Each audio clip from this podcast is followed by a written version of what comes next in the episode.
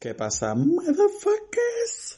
Y hacía mucho tiempo que no subía capitulillo, pero es porque me he estado preparando para el episodio del día de hoy.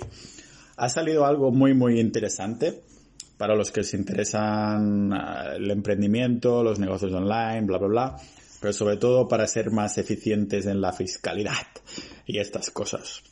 De hecho, el post de Estonia es uno de los que os gusta más y con Ignacio y Miguel, que son mis amigos y gestores en Estonia, no solo hablamos de esto, aunque al principio se centra bastante en esto, sino también de viajar, hablamos también en un poco de, idiomas y de una cosa en general.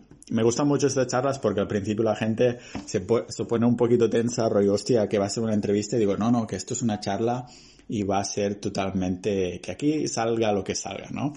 Aunque lógicamente, pues uh, yo termino haciendo bastantes preguntas pero más que nada es porque son cosas que estoy genuinamente interesado o que me interesa la opinión de, de, esas personas, ¿no? No es rollo entrevista para ver qué dice el público, de hecho vais a poder ver que en muchas ocasiones um, oh, me olvido totalmente que esto es para un podcast, ¿no? Um, la gracia de esto también es que si queréis después abrir una empresa en Estonia, pues os voy a dejar un enlace en la descripción en la que se descuentan 100 euros ahí os va a costar abrir una empresa menos de 300 euros usando este enlace. Pero tengo en cuenta que esto de abrir una empresa fuera, en cualquier sitio, no solo en Estonia, por muy fácil que sea, no es como vender camisetas o ropa o yo qué sé, o cosas o servicios online así baratos ni nada, ¿no? Que no todo el mundo que está escuchando esto es porque va a hacerlo directamente, ¿no? Sino que porque es un tema interesante porque mezcla política, viajes, emprendimiento, idiomas, cultura, mezcla un montón de cosas y por eso es uno de, una de mis charlas con, con gente favoritos, ¿no? Así que la gracia de esto también, otra, otra gracia, válgame la redundancia, es que estábamos grabando en, en Zagreb, que me los encontré aquí como medio de casualidad, y estábamos grabando en un coworking space y en una sala en la que había micros y cosas para grabar profesionales, pero como podréis ver por el eco, uh, no pudimos usarlos porque no era nuestro y el coworking no nos dejaba usarla, pero bueno, se entiende perfectamente y lo comentamos después. Digo, hostia, la gente que nos escucha no va a ser por la calidad del audio, pero mientras se pueda escuchar normalmente bien, ya estamos cubiertos. Así que os recomendaría mmm, mirar los enlaces y las informaciones en las descripciones. Voy a poner, um, porque mencionamos también eventos y cosas interesantes, así que va a ser chulo de, de combinar con esto. Así que, sin haceros esperar más, aquí tenéis una charla muy chula con Ignacio y Miguel, mis amigos y asesores y gestores en Estonia. ¡Venga!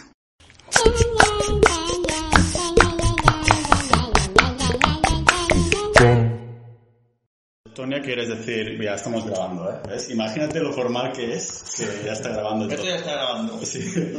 um, pues, ¿has escuchado los de Estonia? Sí, Ah, esto que salía yo rollo preguntas y respuestas o cosas así. Sí, yo he escuchado sobre todo los de preguntas y respuestas de, Vale. de Estonia, que te preguntaba la gente cosas, Vale. que hablaban de tu móvil roto. Sí. sí, que tenía la pantalla. Desde ese día ya no tengo iPhone otra vez. Eso me, este me costó 170 euros y mira lo, para lo que sirve. Estoy Yo soy ah, fan total de iPhone, pero también he hecho lo mismo. Por eso Sí. y por, la, por poder tener una, una segunda SIM. Ah, vale, sí. Cuando viajas, Sí. poder tener una línea de teléfono. Claro, es que también me daba un poco de rabia el hecho de, como, ¿cómo lo voy a decir? Como de estar, de sucumbir al ecosistema de Apple, ¿no? Sí. Estoy usando Mac ahora mismo, pero también a Android, ¿no? Entonces, como sincronizar un poco con los servicios de Google y así estoy un poco como en todos los sitios, ¿no? Tampoco estoy ahí, pero yo entiendo la calidad de iPhone, Apple y todo eso, y, pero tampoco hay, hay para tanto. Por cierto, antes de que empiecen, o sea, ya está grabando, pero antes de que empiece el episodio, creo que voy a hacer como una introducción inicial y después ahora empezaremos a hablar de, de vosotros y todo eso. Perfecto. Ok. Sí. Pero bueno, más que nada, aparte de la introducción inicial, la gente es probable que os conozca incluso, ¿no? Porque, o sea, la gente, mucha gente que siga y que pues está interesada en estos temas ya ha leído mi post y empiezo hablando de Ignacio, de cuando estaba en Riga, no sé qué, y después aquí está el tema de, pues de Estonia, ¿no? Que ya llevo un año con vosotros, ¿cómo, ¿Cómo os llamo? ¿Asesores, gestores, contables? Aparte de amigos, claro. Pues la verdad es que no sé. Lo que asesores, gestores y contables quedan muy feos los tres. Sí, queda- queda Bueno, muy- sobre todo porque no hacemos ninguna de esas cosas, ninguno de los dos. Claro, es como La- de Sí, somos, sí, los gestores está bien, porque Sí. gestores es como más genérico, ¿no? Sí, como que, gestionan toda la, la cosa, ¿no? Sí. Está bien, vale. Y entonces vamos a, a hacer como una mini introducción esta vez y, voy a dejar que lo hagáis vosotros mismos. Porque, em, por ejemplo, Ignacio, vale, tú y yo nos conocimos en Riga. No sé si es que yo leía tu blog o tú leías el mío al final nos acabamos leyendo mutuamente y te dijiste que estoy en Helsinki, voy a Estonia, puedo pillarme un bus a Riga, ¿no? Claro. Y entonces estábamos ahí haciendo un café y viniste tú, Miguel, y... Es verdad, es verdad. Yo leía tu blog, tú me contactaste, me dijiste que leía el mío, dijiste que estabas allí, yo te dije que estaba en Riga y fue como... Sí, fue como... Hay que quedar. Intercambio de blogs. Y entonces era ahí cuando estabas madurando la idea, ¿no? De tu empresa en Estonia o aún no. En Riga, de hecho, ya estábamos madurando la idea ya, porque Vale. ya habíamos, yo había empezado a escribir ya en el blog y entonces había un montón de gente que me estaba diciendo, oye, ¿cómo puedo hacer la empresa? No, me, no encuentro a nadie que la haga, no, no sé cómo hacer la contabilidad y entonces Sí. como que esa oportunidad como que surgió sola. Y supongo que también fue un poco el hecho ese de, de que los españoles no somos muy buenos con el inglés, ¿no? Sí. Y entonces dices, hostia, si o puedes ofrecer un soporte en español y tal, ¿no? De- Sí, es súper importante eso, por lo menos cuando empezamos, claro, todo el mercado era español, al principio empezamos en el mercado español, empezamos en la parte que conocíamos. Y los españoles sí que es verdad que necesitan hablar en su idioma para algunas cosas. Quiero decir que todos hablamos inglés, mejor o peor, no somos muy buenos con el inglés, pero para ciertas cosas como que la gente le estresa y necesita hablarlo en su idioma. ¿no? Sí, y yo diría también que aparte del idioma, eh, en cada país, bueno, no cada país, cada cultura de una región es diferente y la forma de acercarse a un servicio o, o- o la forma de buscar soporte o ayuda es diferente. Sí. Y, y quizá en todos los países de la zona del Mediterráneo eh, se buscan la atención como... Como de amigos íntimos. Sí, más Sí, personal. bueno, yo, yo diría como, como un, un nivel extra como de confianza. ¿Sabes? La- a lo mejor la gente no está tan acostumbrado a contratar servicios online y busca Sí. ma- mayor confianza y muchas veces esa confianza se consigue con, con ese trato más personal y, y- hablar el, el mismo idioma. Claro. Sí, yo creo que es cultural, ¿no? Porque los alemanes, por ejemplo, les da un poco igual hablar o no contigo. Lo que ellos necesitan saber es que todas las situaciones están controladas y todas las reglas, repasarlas, saber cuánto les va a cobrar, qué les vas a hacer y qué no les vas a hacer, pero les da igual si lo hacen por email. Pero los países mediterráneos necesitamos eh, hablar. Sí, a mí, ah, bueno, ahora que estaba en contacto, que por cierto, gracias con la chica de, ¿cómo se llama? ¿La de Sanitas? Susana. Susana. ¿Es Sanitas o Sanitas o cómo se pronuncia? Sanitas, Sanitas, sí. Sanitas. Sanitas. ¿Hay acento? ¿Hay una tilde ahí? En sé, la I, o sea, no, no, no tendría que haber, ¿no? No tengo ni idea. Se nota que no me dedico a escribir nada. Bueno, ¿no? en realidad ellos ahora son Bupa, hace ya no sé si un año o dos los adquirió eh, Bupa, que es como Vale. eh, su, la, la, la matriz que está en Inglaterra. Vale, Eh, pero se siguen llamando Sanitas, tiene abajo un Bupa. vale. Ah, me, me olvido a veces que hay gente escuchando que no somos nosotros, que porque estaba mirando el tema de, de médico, de médico, de como de sanidad fuera de España y también dentro de España para dejar de ser residente fiscal en España. Pero antes de entrar con eso, ah, Miguel, porque entonces am, en- tú estabas en temas de web antes que de crear tu empresa en Estonia y todo eso, ¿no? ¿O Eh, cómo sí. funciona? Explícamelo tú, así lo sabré más.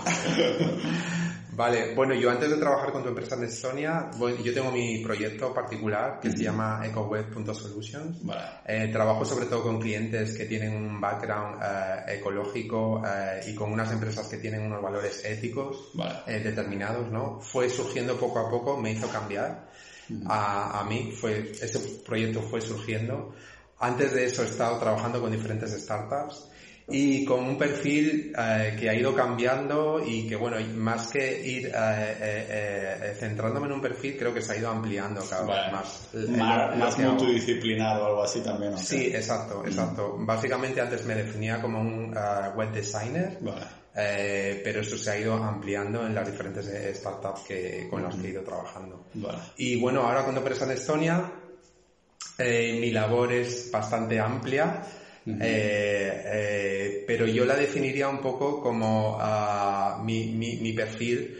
eh, ahora mismo tu empresa en Estonia, lo que, lo que trato de conseguir es detectar problemas, posibles problemas que tengan los clientes, tanto a nivel de eh, la website, en los diferentes canales de comunicación que tenemos, de, eh, en las redes sociales, eh, los canales automáticos de comunicación, el mailing, etcétera. Y lo que intento conseguir es detectar esos problemas y eliminarlos, eliminar todas las barreras que haya para que el, crear tu empresa y, gestionarla día a día sea cada día más fácil. Un poco en línea con la línea, eh, o sea, con, Estonia, ¿no? Que es, eh, eh, los servicios son online. Eliminar capas intermediarios, cosas que hagan la vida más complicada, ¿no? Exacto, no tiene sentido que si nosotros estamos ofreciendo un servicio que es online, el de Estonia ofrece ese servicio que el 100% de la, de la actividad se puede hacer online, nosotros tenemos que ir más allá todavía, o sea, tenemos que quitar barreras y hacer que, que la, los empresarios que quieren abrir y gestionar una empresa no se tengan que preocupar por, por nada. Vale, entonces puedes ponerte como un título chulo tipo quitador de barreras o eliminador de problemas. Bueno, yo me pondría una, mi, mi, a lo mejor mi, mi, mi keyword sería algo así como uh, ayudador. Ayudador, sí, me gusta. Me gusta, me gusta. ¿Tú, Ignacio, te pones feo? Sí. sí, ¿no? Es, sí, qué poco original también yo así. Es que los tags estos ayudan mucho a veces para no tener que darle vuelta a las cosas. Entonces cuando dicen eh, porque mucha gente, por ejemplo, no le gusta el término de digital nomad. A mí me encanta, porque como la gente se hace una idea. Soy digital nomad, soy CEO de, tu empresa en Estonia y... Pero claro, el tema de digital nomad, después salía de esa conversación que teníamos el otro día, Miguel, de que estabais hace poco, ¿era en Bali o, bueno, por Indonesia, no? Sí, en Indonesia. Eh, no era Bali, ¿no? Sí, sí, Bali, Ah, vale. Sí, pero estoy en varios sitios, pero varios sitios. Vale, que encontrasteis, claro, la comunidad de digital nomads, nómadas digitales, es bastante mm, grande, es uno de los primeros sitios donde cuando tú piensas en digital nomad, ¿no? Te viene la imagen esta de las playas asiáticas con bebidas en cocos y cosas así. Pero encontrasteis esa, mm, como en la comunidad, pues había gente que no, no se dedicaba a los negocios digitales. Ah, entonces, claro, se, les etiquetaba mejor como nómadas, pero no nómadas digitales, ¿no? Parecían un poco excluidos, ¿no? Sí, eso es. Hay un, había un poco de todo, porque había gente que son nómadas y no son digitales. Por ejemplo, una chica que fue allí a hacer clases de yoga, con lo cual no es nada digital, pero ella es nómada. Luego hay gente que no son, que son digitales, pero no son nómadas, que a lo mejor han ido a Bali un mes, pero luego se vuelven a su casa. Entonces hay, en Bali hay una mezcla un poco absurda. ¿no? El término se hace absurdo en Bali. Vale, sí, claro, hay, hay, como una división y hay como clashes y se empiezan a luchar, hay luchas a muerte, ¿no? Y, sobre todo la palabra digital eh, cada vez pierde más sentido porque cada vez hay más gente haciendo su trabajo simplemente en, en diferentes países, ¿no? Sí, es que se, se tendría que decir location independent, ¿no? Pero en español suena, ¿cómo es en español? No hay término, ¿verdad? Independiente, de la, independiente de la localización geográfica. Claro, también se habla mucho ahora del concepto de eh, eh, trabajador remoto. Lo que pasa es que ah, eso suena como antiguo. Y además suena que estás trabajando por cuenta ajena, trabajador remoto. Sí, sí, sí. CEO remoto, no, por eso tampoco. Empresario remoto. Ah, es que suena como muy de traje, ¿no? Sí, sí. No, hay término ahora, tenemos que inventar un término cool. A ver si lo podemos inventar y registramos el dominio y lo vendemos por unos cuantos millones cuando sea cool. Hostia, pero claro, va un poco en línea también a a Estonia, ¿no? Porque todos los, los, clientes que tenéis, que son, están acercándose a los 300, ¿no? Um, es 300 ya. ya. habéis llegado a 300? Sí, eh, son, uh, sería, ya se han superado las 300 empresas y lo que es, esas empresas están formadas por más de 350 personas. Vale, o sea que hay más de un shareholder y todo eso en cada, en algunas. Exacto, exacto. Shareholder es accionista, ¿no? Accionista o miembro del consejo administrativo. Vale, sí. ¿Y hay algún tipo de empresa que sea como predominante, de que diga dropshipping a lo mejor, o yo qué sé? Dropshipping hay muchísimo, hay muchísimo cada vez más. Eh, también diría que hay mucha gente de marketing online y, y, freelancers de ese estilo, desarrolladores, design, que están un poco ahí a caballo entre diseño, marketing online, etc. ¿Y todos se consideran digital nomads o, o uh, trabajadores uh, remotos? Pues la verdad es que hay de todo, ¿no? Hay desde la Instagramer, una Instagramer que sí que, es, que ya vive ese digital nomad tal, y, y, luego hay gente que no, que no le gusta nada y lo rechaza totalmente el término. Vale, lo que le gusta es un poco las barreras estas de, de Estonia que sacar ayudadores y eliminadores de barreras, ¿no? Eso. Sí, Pero, sobre todo también eh, empresas de, las empresas de varios miembros que están en diferentes países. Mm. Ese es un perfil también sí, eh, muy común. Muy sí. común. Lo que yo veo es a nivel a lo mejor no tanto de dedicación, pero sí de, de mentalidad, lo que veo que son gente que no están conformes con las barreras que se les han impuesto, en, en, ya sea su, su, trabajo, su empresa, el, el, país donde viven, son gente que busca, que quiere, quiere algo más allá de esa sí. barrera, ¿no? Y de nacionalidades hay, por ejemplo, aparte, bueno, supongo que españoles hay muchos, ¿no? Porque si vienen vía, o sea, pues supongo que es la que, es la que hay más de españoles. No, había más, pero ahora ya se ha superado cuando parte Ahora mismo te diría que ingleses hay muchísimos, desde el Brexit se ha disparado, ah, vale. y ucranianos y de, estos, y de países del este de Europa sí hay muchos, porque esos países tienen mucha dificultad con los bancos con hacer negocios con Europa. Sí. sí, yo a nivel de interés, más que, más que de clientes, ¿no? Porque yo más eh, mm. trabajo con esa parte, ¿no? De a, a, a, en qué países interesa, ¿no? Sí. Eh, te diría Alemania, Francia, ah, vale. eh, Ucrania es un país donde hay muchísimo interés. Ahora mismo aquí en Croacia mm. hay una comunidad también de e muy grande y mm. mucho interés. Y Turquía, a lo mejor. Eh, y Turquía, exacto. Vale. De interés te refieres a que hay este, estas nacionalidades que preguntan mucho. Sí, sí bueno, sobre todo, sobre todo porque son países en los que la, la estructura burocrática a nivel de abrir empresas es. Yo he abierto una empresa en Ucrania, no sé si lo sabíais. No. es una mierda, pues yo, yo abrí una empresa, o sea, hace unos pocos meses, ¿eh? O sea, sí. aparte de la de Estonia, tuve la, la de Ucrania, después la vendí por 10 euros o algo así, porque fue un, un tema de visas, que hay como un vacío legal, o sea, sí, es todo legal, pero se puede hacer me costó todo el tinglado al final como entre 2.000 y 3.000 euros. Uh, ah, si hubiera sido yo ucraniano, seguramente lo hubiera podido sacar con menos, pero sí. el abogado que me lo hizo tenía experiencia, uh, o sea, hablaba bien en inglés, que eso a veces también cuesta, ya tenía experiencia con otros extranjeros y preferí uh, hacerlo así, ¿no? Uh, pero bueno, tuve la, el, por suerte no abrí ningún banco ahí porque me dijeron que eso era lo peor de lo peor. Esto te iba a preguntar, que lo que yo he oído es que abrir una empresa puede ser difícil, relativamente sí. difícil o no, pero lo que es un banco allí es imposible. Sí. Y ahora mismo, uh, no sé si lo habré dicho en la introducción, ya lo veré con el Pau del futuro, pero, pero estamos en, en, Croacia y claro, si aquí hay corrupción, en Ucrania ya ni te digo. Y no, no solo esto, que además de pagar siempre en cash, aquí en algunos sitios sí te hacen pagar en cash, pero no tampoco puedes pagar el súper tranquilamente. En Ucrania es brutal y ves un montón de coches Solo se caros trabaja con, con cash mayoritariamente y ves un montón de coches caros en la calle y dices, ajá, aquí el cash, aquí está el cash.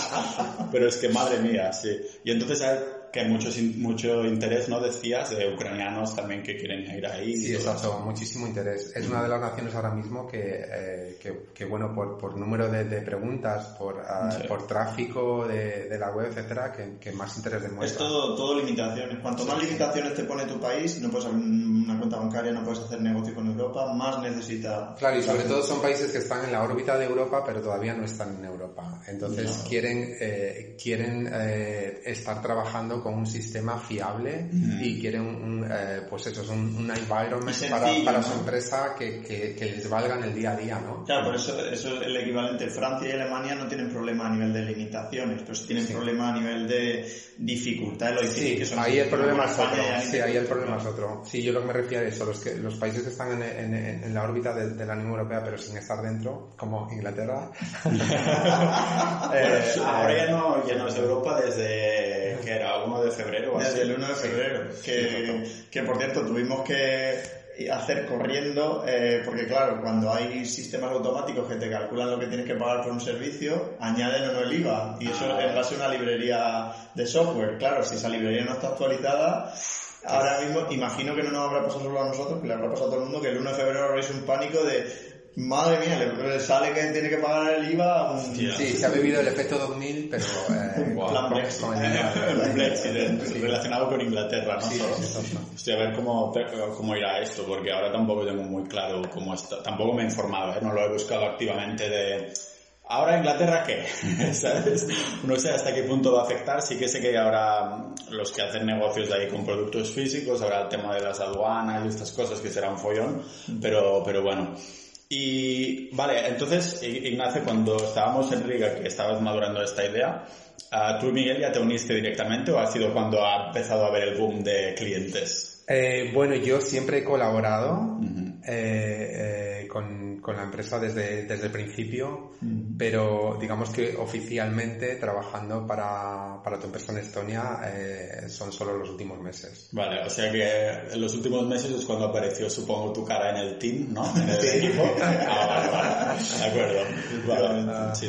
Hombre, claro, es que si, si se dispara tanto y tal, es lo que decíamos también el otro día, que delegar es un coñazo entre comillas. O sea que es una inversión, ¿no? De, de tiempo y dinero y no, como toda inversión no sabes si vas a poder, si lo vas a recuperar y vas a multiplicar el tiempo o dinero invertido, ¿no? Sí, es muy difícil. Delegar es lo para mí, en mi carrera de, desde que empecé a ser emprendedor, etcétera, delegar ha sido lo más chungo con diferencia que he tenido que hacer en mi vida. Porque, claro, eh, yo empecé en rollo micropreneur también porque soy una persona como muy... Trabajo mejor solo que con gente y eso es un problema. Soy súper perfeccionista, eso es otro problema. Y superar todos esos eh, bloqueos mentales y decir, no, no, tiene que haber otras personas que lo van a hacer mejor que tú. A lo mejor no ahora mismo, pero lo harán mejor que tú. Es fundamental y cuesta un montón. Sí, y claro, ahora que decir lo del perfeccionismo porque tú, uh, el background es de programador, ¿no? Y tú, Miguel, que estás en uh, todos los temas webs, que empezaste así también y todo, lo del perfeccionismo es que a mí hoy, hoy mismo me pasaba, porque había un puto píxel que estaba un poco más ahí, quería ponerlo así. Y después seguro que otro, mm, otro tipo de móvil o ordenador sale el píxel fatal o así, ¿no? Pero yo lo quería en el mío, bien. Y dices, hostia, llevo aquí media hora, tendría que haber hecho estas otras cosas y lo sé, pero me da igual, quiero el píxel en condiciones. Bueno, yo por mi profesión lo tengo que corregir ese píxel. yo, yo, no me puedo escapar. Ya. Lo tengo que corregir.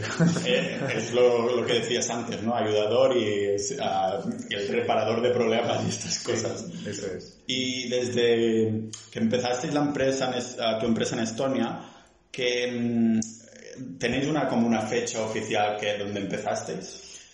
La fecha oficial sería 2018 abril. El 20 marzo o abril marzo, abril de 2018, o sea que hace dos, un poco menos de dos años. Sí, yo, yo tengo alguna fecha apuntada, ¿no? Por ejemplo, el 24 de abril a nivel de, de por diferentes canales de comunicación que hemos ido abriendo, pues por ejemplo el 24 ah, cuando de, se creó este, de, abril, de Facebook se creó el, la página el, el canal de, de, Facebook. Pero van a hacer dos años dentro de poco. Vale, sí. Tú lo has apuntado para hacer las celebraciones cuando hagan, cuando hagan 5, 10 años, 15, 20, para que haya cumpleaños, ¿no? Eso es, sí. Porque es proyecto de futuro, ¿vale? y qué os iba a decir también, ahora se me, ha, se me ha volado la pregunta, pero bueno, es una charla normal y corriente, ¿no? Así que tampoco...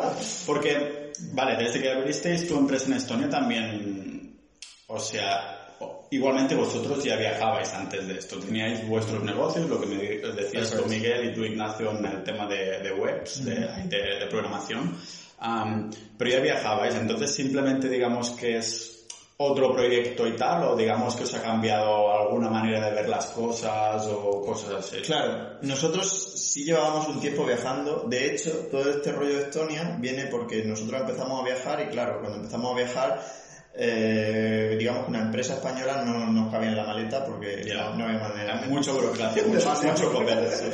No, eso no funcionaba. Entonces, claro, eh, para nosotros fue tal cambio el tener la empresa en Estonia que es cuando empezamos a, a recibir este canal de, de gente que quería eh, hacer lo mismo y tal y decidimos montar tu empresa en Estonia. Pero en ese momento nosotros teníamos nuestras empresas EcoWeb Solution que funcionaba como consultoría de diseño web, etcétera, y la mía que era Digital List que funcionaba lo mismo pero para aplicaciones móviles y desarrollo de apps y todo eso. Entonces, el, venimos como de ese perfil, pero en ese momento no era una, un emprendimiento como tal, era más como un freelancing o una- ser autónomo o algo así. Vale. Porque, vale, entonces tampoco es que os haga, os haya como cambiado la vida absolutamente, o sea, si, yo qué sé, si tuvierais que volver a vuestros proyectos, igualmente seguiría todo igual, ¿no? Seguiríais uh, viviendo en los distintos países donde tenéis pensado, uh, seguiríais teniendo el seguro de Sanitas. Parece que lo estoy promocionando, ¿no? no pero bueno, esto, esto, va a cambiar en breve. No lo podemos contar todavía. Ah, bueno, ahora tenemos, sí, tenemos... Sí, cuando hables de temas médicos... Sneak tenemos noticias importantes en el... En el en, ¿Se puede decir el área? El área de donde hay las... El, seguro para nómadas digitales de salud. Vale. que está muy bien. Bueno, ya hablaremos. Vale, en sí. momento. Hombre, pues tendríamos que haber hecho el podcast así puedo, puedo promocionar un poco el tema. ¿no?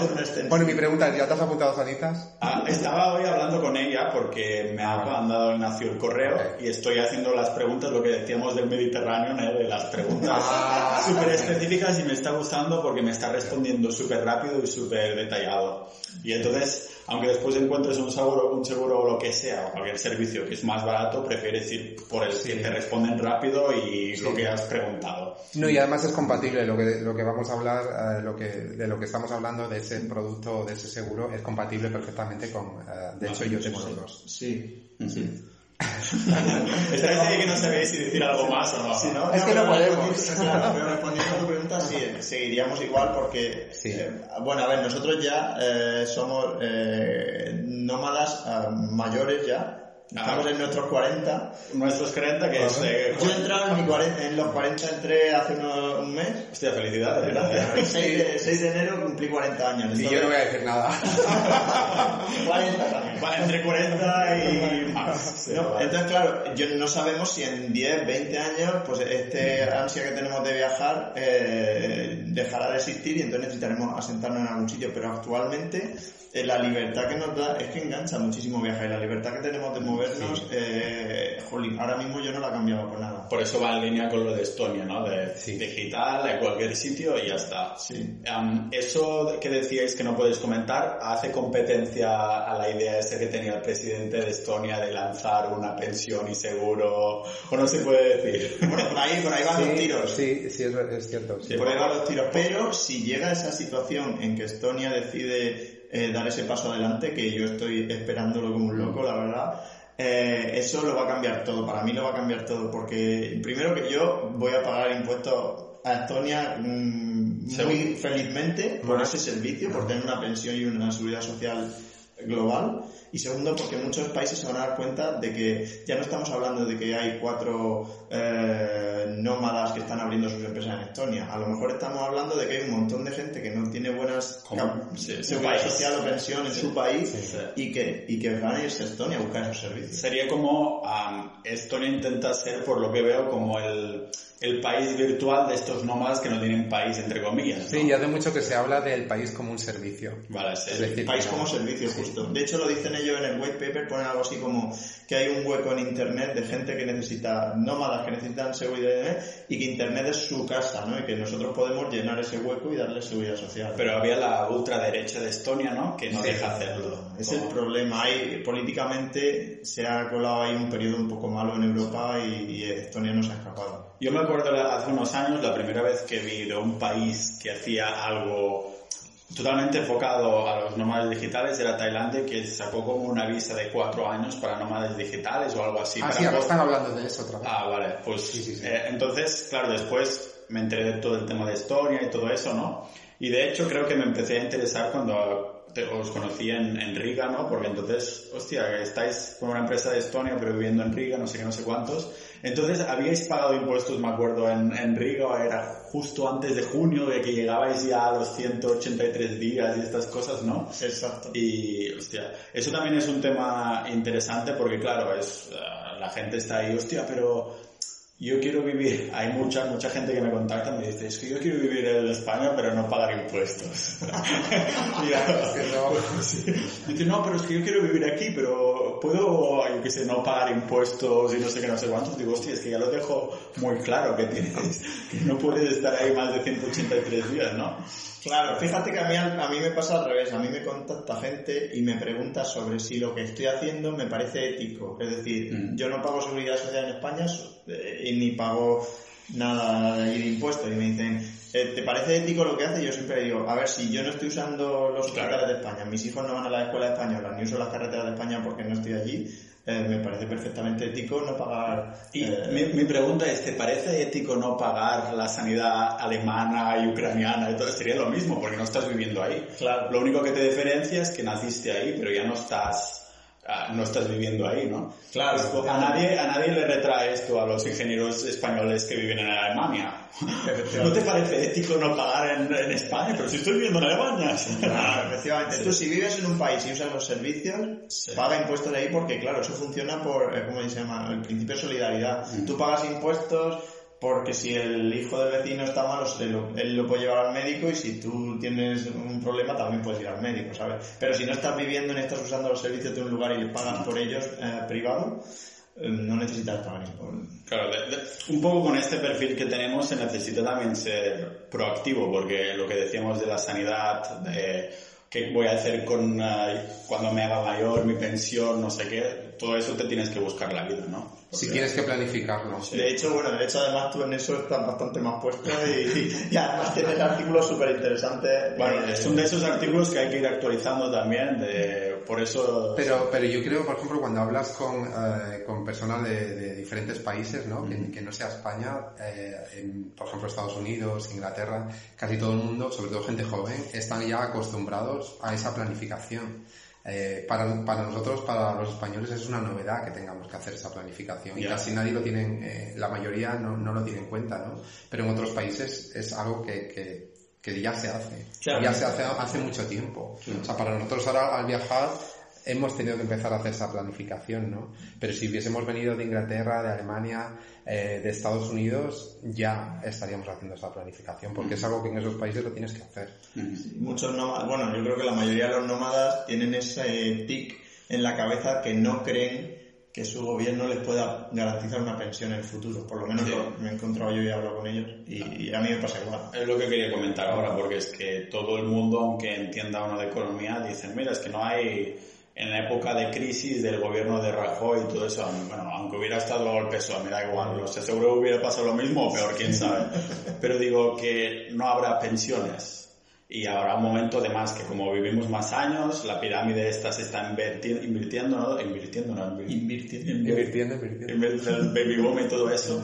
Y digo, hostia, ¿qué va a pasar, no? Porque yo me imagino, las primeras generaciones, cuando el gobierno no pueda pagar pensiones, ¿qué va a pasar? O sea, ¿va a haber una guerra civil o va a haber un cambio de radical de política porque los van a echar a todos? ¿O no es, un, es un problema. Claro, algo tiene que cambiar porque el sistema no es sostenible. Mm. Cuando tú, como tú dices, la pirámide esa se está invirtiendo y cuando haya muy pocos eh, jóvenes trabajando para sostener algo viejo, jubilados, porque cada vez vivirán más años. Cada vez vivirán más años, eso no es sostenible. Y claro, no puedes el gobierno solo tiene un margen para subir la cuota de autónomo hasta que se convierta en ridícula, ¿no? España vive de eso y dice, bueno, vamos a subirla a 500, 600, 700 euros, pero ¿hasta cuánto puedes subirla para que eso sea sostenible? Claro, porque la economía tampoco sube tan rápido como para poder, poder incrementar esta, todo eso, ¿no? Claro. Hostia, es... Hmm. Sí, me, hace pensar, me hace pensar, porque vosotros que estáis como ahorrando, ¿no? Supongo, estáis, tener, tenéis esperanzas de que Estonia diga, pues sí, lanzamos las pensiones de sanidad y, y decir, pues vamos a pagar ya inmediatamente los impuestos ahí.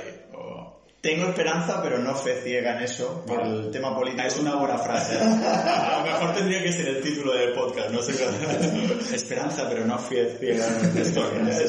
Así que, por lo que pueda pasar, lo que, y creo que todo el mundo debería hacerlo, es invertir en diferentes cosas, en plan de pensiones, lo que tú mm. hablas muchas veces en tu blog. Eh, no solo eso, eh, cripto, temas de eh, inversiones pasivas, passive income y todo eso es importante. Sí, yo creo que igual que hace muy poco tiempo no existía un servicio de, de, de cobertura de salud mm. para digital nomad a nivel global y al final alguna empresa que vio ese nicho y, y, y creó ese servicio, sí. igualmente dentro de muy poco eh, existirá alguna empresa que, crea, que creará algún tipo de servicio también para, para tu pensión en el futuro cuando te jubiles. Porque yo creo que es la evolución natural, ¿no? Se está creando ahora un, una masa de gente muy, muy grande eh, que no tiene un país como, como, como su punto de, de, de, vivienda o, de, o, vive en diferentes países y que no asocia eh, esos servicios con su país, sino que quiere tener ese servicio independientemente de donde viva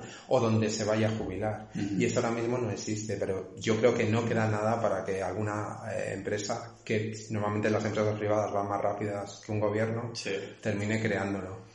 Así que es buena idea, ¿eh? Así que, ¿ponemos esto? que no la roben. Yo ya he cogido el dominio. no, y además es que es esto, también la posibilidad de trabajar en remoto. O sea, a lo mejor dices, no quiero viajar, pero quiero vivir en otro país, ¿no? Y, y si tienes un trabajo remoto, puedes decir, pues, uh, estoy un año aquí, un año ahí. No se considera viajar porque estás cambiando de sitio solo una vez al año. Uh, pero supongo que conocéis el perfil de, ¿cómo se llama? Chico ese holandés, el Levels, el Peter, Levels, sí, que, tiene la web esa de Remote OK y de Nomad List y todo eso. claro, sus visitas a lo largo de los años de Remote OK, que es como un portal de trabajos online para trabajar en remoto se ha ido incrementando, incrementando. Eso ves que hay más demanda de todo eso, ¿no? Sí. Creo que fue él el que escribió un post que dijo que según su estimación en 2050 iba a haber mil millones, dijo un billón, claro, supongo americano, de nómadas digitales. Hostia. Puede ser, puede ser. Claro, nómadas digitales, a lo mejor a, trabajadores remotos. con, la posibilidad de trabajar desde, desde otros sitios. Sí, porque todo, todo, el mundo, todo el mundo cuando oye el tema de digital nomads o trabajadores remotos, mm. interpreta que eh, estás viviendo una semana o menos en cada país. Y, o sea, como que cobra más importancia el viaje que el tiempo que estás en ese país. Y para mí es totalmente lo contrario. De hecho, trato que, yo siempre trato de que el viaje sea lo más corto posible, eh, lo menos intrusivo con mi trabajo. Eh, y la estancia más larga. Exacto, y la estancia más larga. Para aprovechar, quiero, o sea, yo pienso que, que, la oportunidad que tienes al, al, al viajar eh, y poder estar trabajando en, en, diferentes países es justamente poder vivir en ese país, conocerlo mejor, conocer mejor a la gente y visitarlo si es que te apetece visitarlo, porque tampoco, eh, o no tienes que visitar todo en ese país, pero lo que hace es que lo hagas con ganas eh, y de una forma muy tranquila y muy relajada. Sí, no como voy a estar una semana y tengo que ver los 10 puntos de interés de, sí, esta ciudad. Sí sí, sí, Se habla también de otra etiqueta, la de Slow Travel. esa sí me gusta. Sí, esa me gusta bastante más. Y, y últimamente lo he puesto yo también en algunos posts y cosas así que Claro, yo llevo, unos cinco años ya de viviendo en distintos sitios, vuelvo a casa unos meses en casa de mis padres, después no vuelvo a ir, pero cada vez me noto que puedo estar menos semanas en casa de mis padres antes de estresarme, que no es su culpa, me tratan muy bien, pero, pero que estoy ahí que digo, hostia, necesito tener mi espacio y me voy a otro país, ¿no? El problema es este, que antes sí que he viajado como mucho más rápido y, y no vivía, entre comillas, en dos países, ¿no? Pero claro, ahora digo, es que me da como, digo, me voy a tomar unos meses tranquilos para pillar más rutina, para que si todo va en piloto automático, pues al menos por las mañanas, entonces como estás centrado en el trabajo, porque el cerebro ya está adaptado a ese environment, ¿no? Como sí. atmósfera, atmósfera, no sé. Ambiente. Ambiente, ambiente, sí. No sé, y de hecho, por cierto, estamos grabando esto en, una, en un coworking, en una sala que hay como tres micrófonos súper profesionales de podcast y, y diréis, pero ¿por qué se oye tan mal si hay tres micrófonos profesionales? Y es porque no nos dejan usarlos, así que estamos grabando con el móvil, pero no pasa nada. Pero bueno, esto lo hace más indie que... Sí, más indie, exacto. Pero eh, lo decía porque aunque estemos aquí en el coworking, o sea, es mi primera, es mi primera vez que voy a un coworking, de hecho. ¿Ah, en serio? Y, sí, y, y, me digo, hostia, pero si llevo aquí una semana y ya he conocido a este, a este, a este, ya he ido a echar unas birras con este, no sé qué, digo, pensaba que era una biblioteca eso. Yo pensaba que venías aquí, ah, bueno, sí es un poco biblioteca en las salas donde se trabaja, pero hay un poco más de freedom, ¿no? De, libertad para, para esto, ¿no? Pero es como una muy buena herramienta para estar como balanceando un poco el trabajo con la gente que puedes potencialmente conocer o así. Me acuerdo cuando estaba en Ucrania, un amigo con el que vivía en Chipre, Juanma, que es de vuestra edad también y también es digital nómada o trabajador remoto.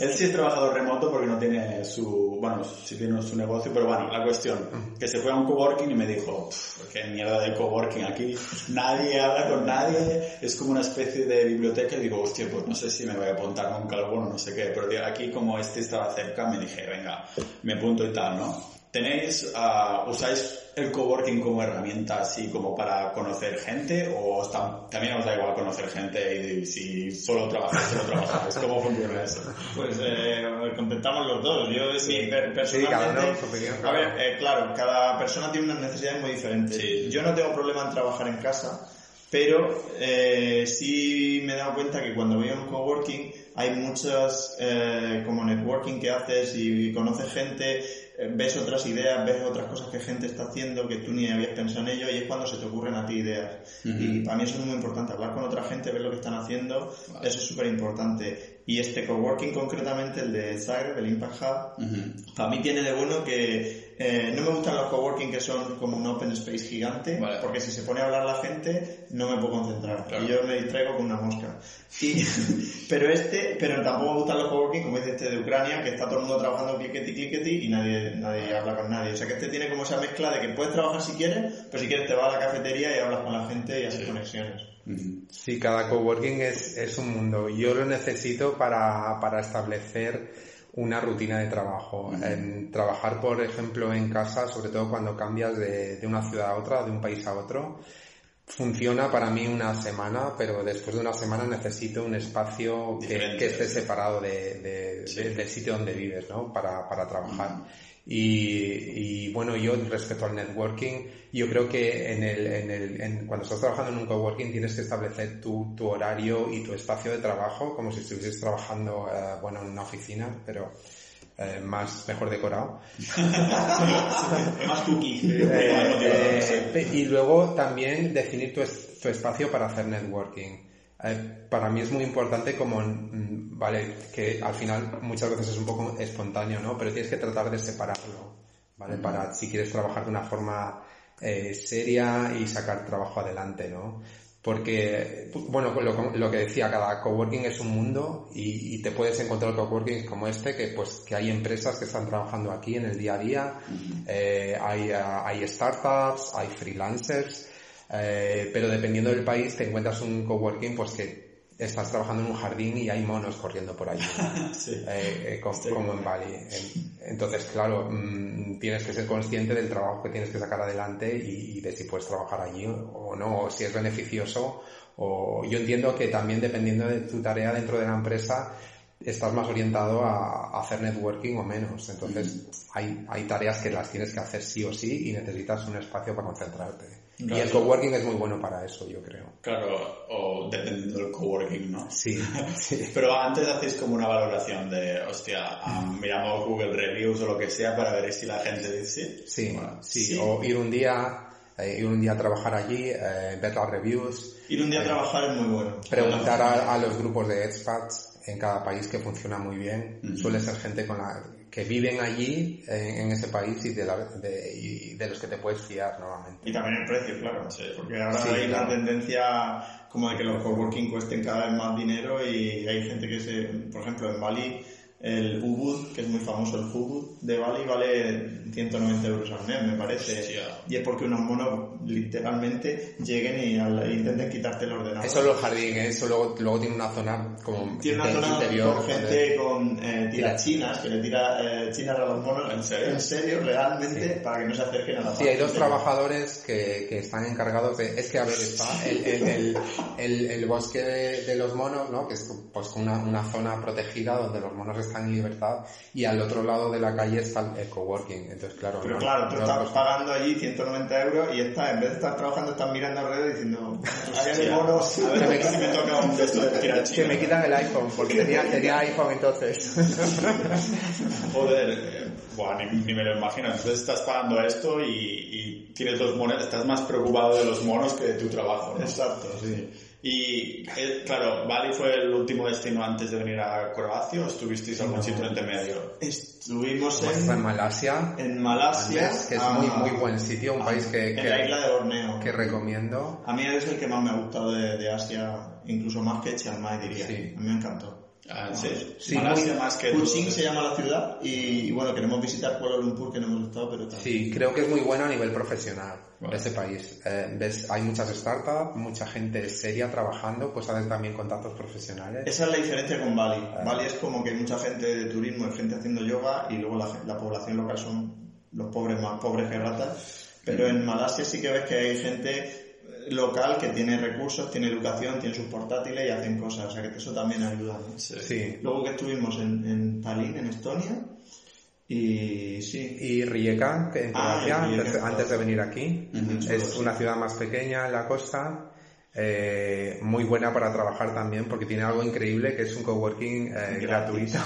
súper bueno. Lo han puesto ahora por el eh, Rijeka, capital de, cultural de Europa 2020. Ah, vale. Entonces es súper moderno, gratis. Encima Rijeka a mí me encanta porque es una ciudad mediterránea, entonces me recuerda a Cartagena.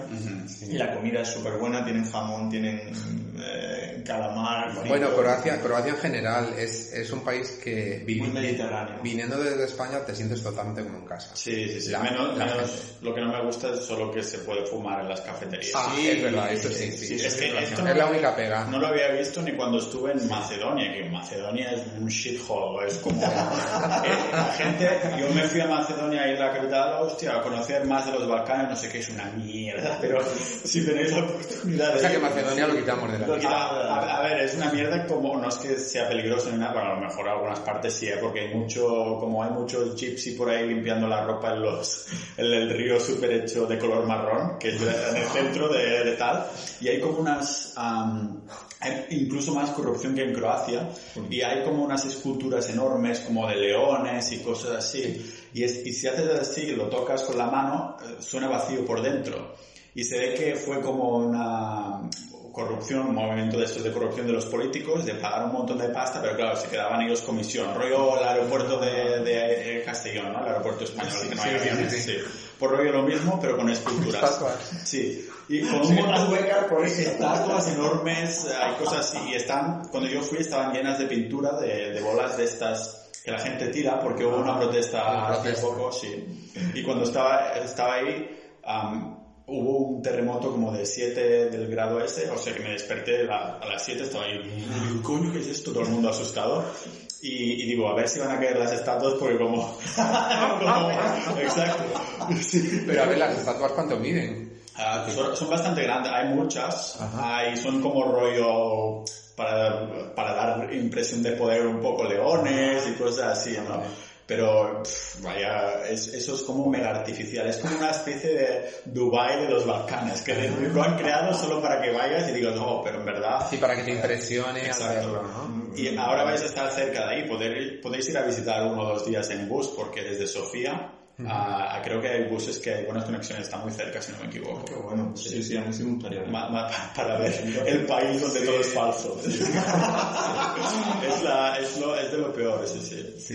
Y lo que has dicho del tabaco es verdad, ¿eh? es la- una pena porque Sí. hay un montón de cafés súper chulos en Sí. Zagreb, pero llegas al café, abres la puerta y nada más abrir la puerta te pega el Sí, ya, ya, ya no estamos acostumbrados, no pensamos que todos los restaurantes, eh, en todos los cafés no Claro. se puede fumar. Claro, en toda Europa no se puede. Pero y en- es en toda Europa, ¿no? Y ni Sí. siquiera en Asia. En Asia es muy Asia. raro que te dejen fumar en un Bueno, aquí, está- aquí están en, en este periodo de transición que yo creo recordar que también hubo en España, ¿no? Cuando prohibieron el tabaco, al principio Sí. había algunos bares en los que se podía Sí, fumar, ¿no? decían Pero cuando yo, yo vine hace mm, unos cuantos, creo que cuatro años, cuando vine. Estaban igual. Estaba en el resto, en España, ¿no? y hacía años que no se fumaba, y digo, hostia, pues si es el país... Claro, yo no fui con la idea de, venga, a ver si aquí no fuman, sino que fue el hecho de empezar a sentarme en un sitio, empezar a trabajar, digo, hostia, la gente está fumando aquí, y, y después lo miras y dices, pero ¿cómo puede ser si no hay ningún otro país, ni siquiera Macedonia o... Ya, es Sí. raro, es raro. Además, yo, me llama muchísimo la atención, bueno, que muchísima gente joven le ves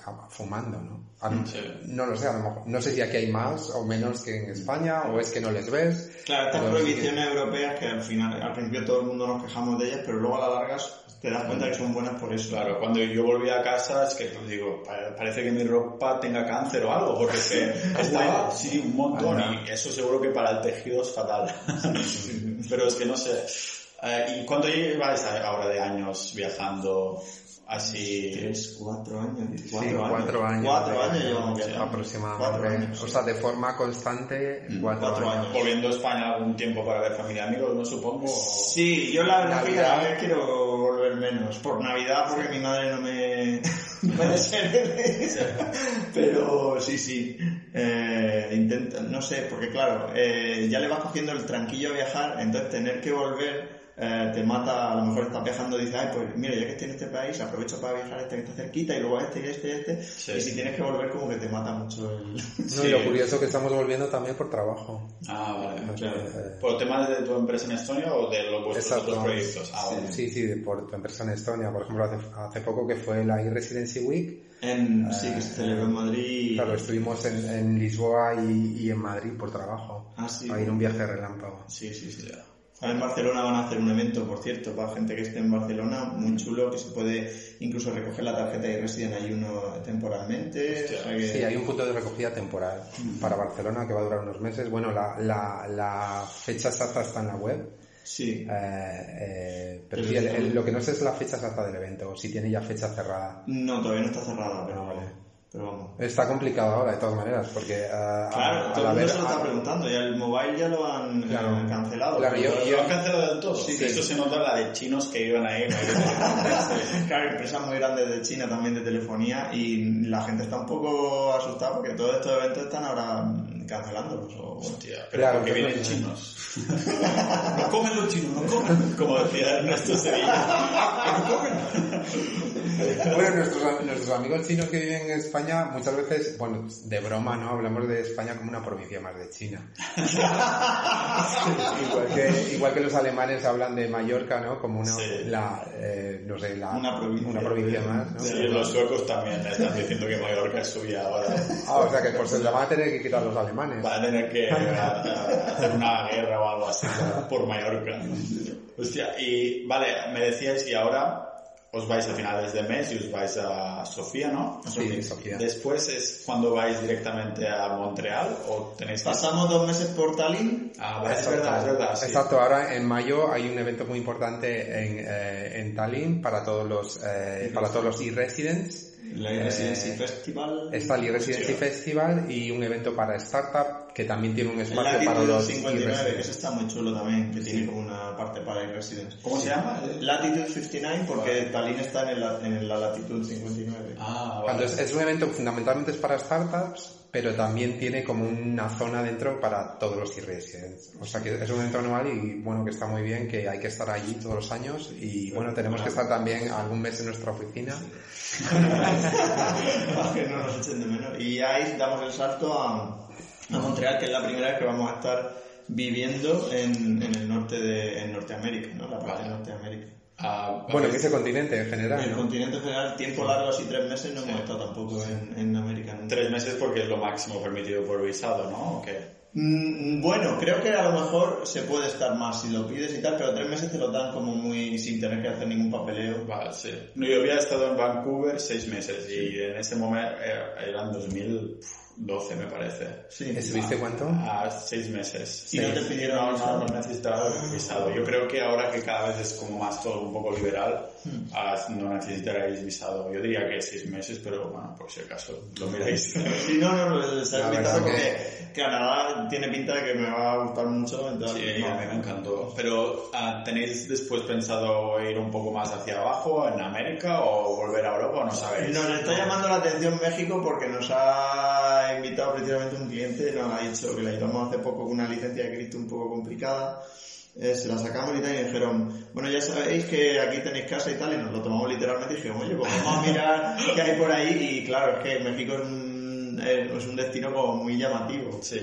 Eh, el tema de los clientes eh, latinoamericanos debe ser un poco más difícil, ¿no? De abrir residencia, empresa y cosas de estas. Bueno, a nivel de la e-residency eh, es exactamente igual para, para todo el mundo. O sea, está abierto, está abierto a todo, a todos los países y a no ser que tengas algún tipo de antecedente policial o algo de ese tipo, eh, todo el mundo está en igualdad de condiciones para, para obtener la e-residency.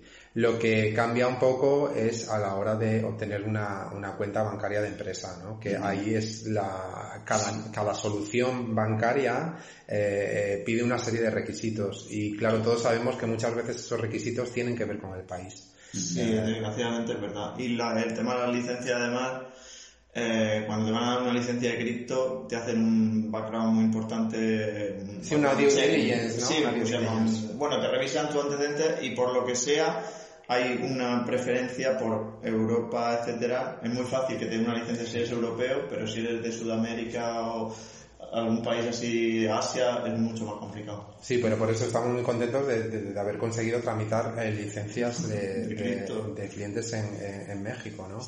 Además en México si nos invitan a ir porque la comida es. Aquí tienen invitaciones.